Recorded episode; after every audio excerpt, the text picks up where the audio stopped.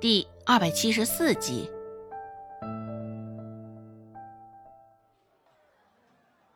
在这个时代，生姜与红糖还没有红糖姜糕这样的吃法。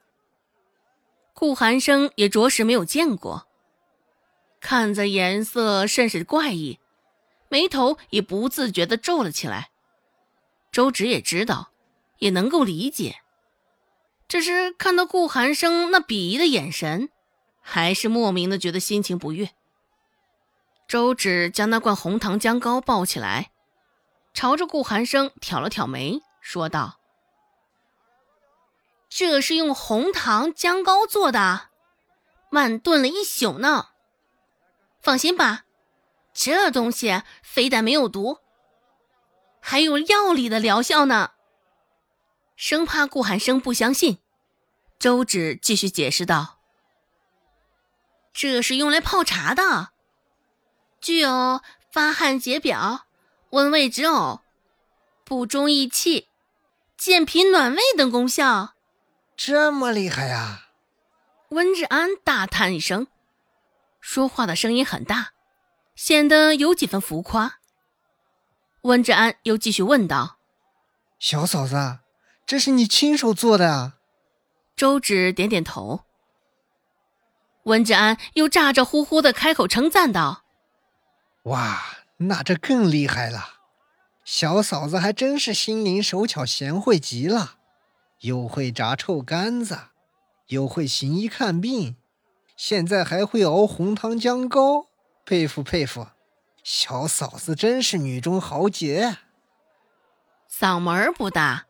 就连一旁坐着沉默不言的蔡贺，听到他的声音，也忍不住抬眼看过来，脸上还挂着甚是不耐烦的表情。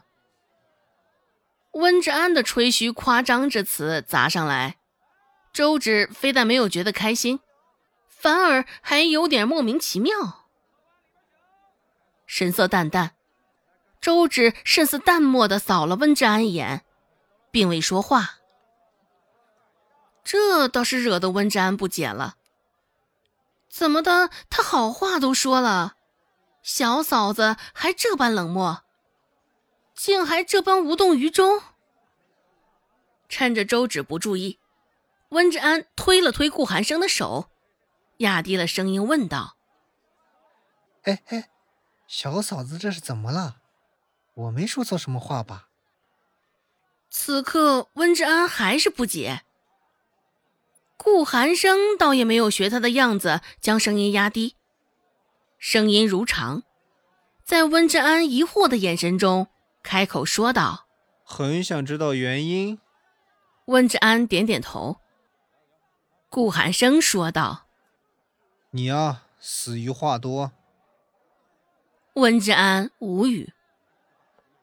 这一刻的温之安很是委屈，但又很是无奈。顾寒生对着周芷伸出手，摊开。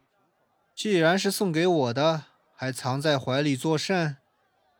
周芷扫了一眼他摊开的手，非但没有将罐子给他，反倒是抱得更紧了些。还记得顾寒生先前的眼中，周芷也是记恨的，扯扯嘴角，讽刺道：“哎，我记得。”顾少爷先前可是瞧不上我这玩意儿的，怎么的？怎么现在还伸手向人讨要呢？是吗？我到底是不记得这茬事了。不过，我倒是记得昨个有人抱着一堆生姜找我要我帮忙，现在这忙也帮了，岂不知有人竟会是个过河拆桥的？周芷，啊！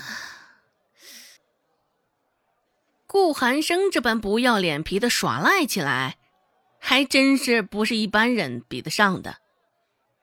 周芷嘴角微微抽搐，为了防顾寒生的这张嘴又颠倒是非黑白，将怀中的那罐子红糖姜糕放到了顾寒生的手中。顾寒生的手很大。能够轻松包裹住大半的罐子，那罐子上还残留着周芷怀中的那些温度，暖暖的，一如他指尖上的温度。触碰到顾寒生掌心的时候，也不会冷得突兀。顾寒生放在手心把玩了一会儿，想到刚刚说的话，周芷指正道：“ 刚刚说错了，这个东西不是送给你的。”而是送给顾婶儿的，不过现在这个季节还不宜多吃。等再过些日子天气转凉，可每天泡水服用。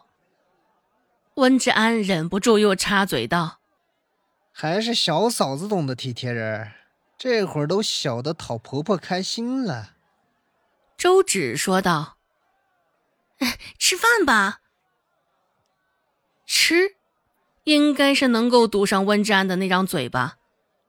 周芷心想，顾寒生说的没错，这温之安迟早有一天会死于话多。在这一点上，周芷与顾寒生绝对是合拍的。醋溜白菜，加了几个辣椒于其中，味道更是开胃一绝。酱爆肉丝，裹着蛋清淀粉下油锅的肉丝。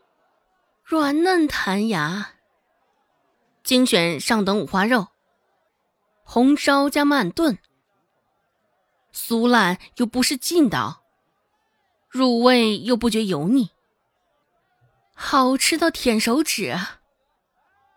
说实话，周芷来这致远酒楼吃了这么多顿饭，也是吃出感情来了。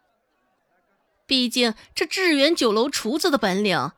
那还是真是了得的，相当合衬周芷的胃口。与顾寒生、温志安他们的慢条斯理相比，周芷完全就是风卷残云。往往吃上一碗白米饭还不够，还要再添。不过饶是如此，周芷身形还是渐渐消瘦下来了，许是因为孟婆子的压榨吧。本集播讲完毕，感谢您的收听。感兴趣，别忘了加个关注，我在下集等你哦。